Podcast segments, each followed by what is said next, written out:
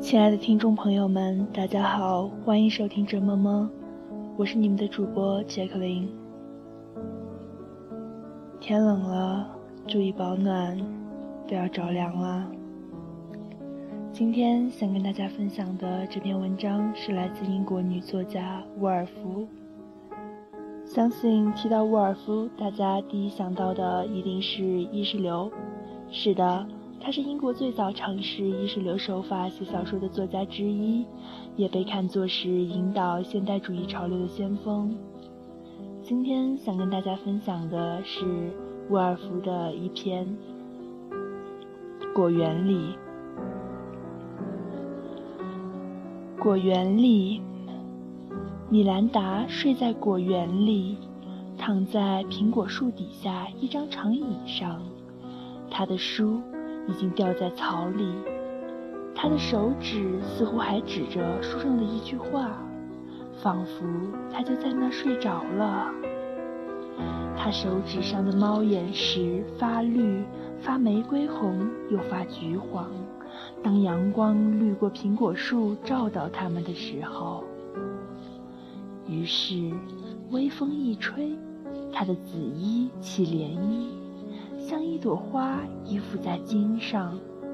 草点头，一只白蝴蝶就在它的脸上扑来扑去。它头上四尺高的空中挂着苹果，突然。发出一阵清脆的喧响，仿佛是一些破铜锣，打得又猛又乱又野蛮。这不过是正在合诵陈述表的学童，被教师喝住了，斥骂了一顿，又开始背诵陈述表了。可是这个喧响经过米兰达头上四尺高的地方，穿过苹果树之间。撞到牧牛人的小孩子，他正在摘篱笆上的黑莓，在他该上学的时候，使他拇指在荆刺上刺破了。接着有一声孤寂的嚎叫，悲哀又人性野蛮。老巴斯雷，真的是你醉了。于是。苹果树顶上的叶子平得像小鱼，抵住了蓝天，离地三十尺，发一声凄凉愁惨的音调。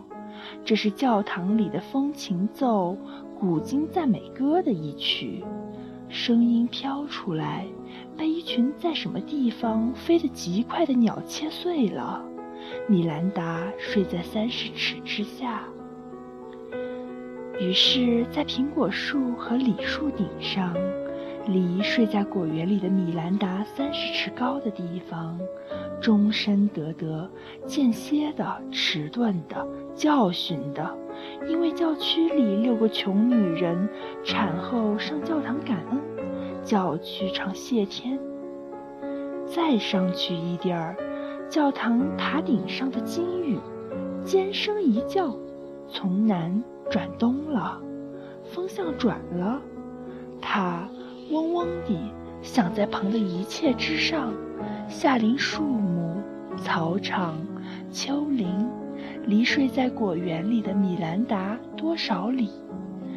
他刮向前去，无目无脑，遇不着任何能阻止他的东西，直到转动了一下，他又转向南了。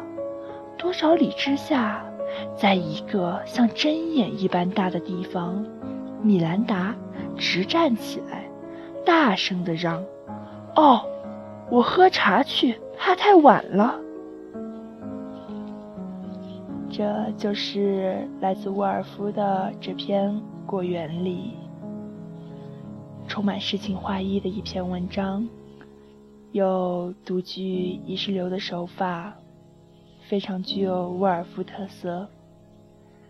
在这篇文章里，其实意识流是不是可以理解为通过捕捉自然界许许多多转瞬即逝的美好，来给人们带来多种感官的美的享受呢？你是否从中读出了意识流的美呢？好了，今天的文章就到这里了。如果大家喜欢意识流，还可以多关注一些沃尔夫的文章。好了，今天就到这里了，期待你的下一次收听。大家晚安。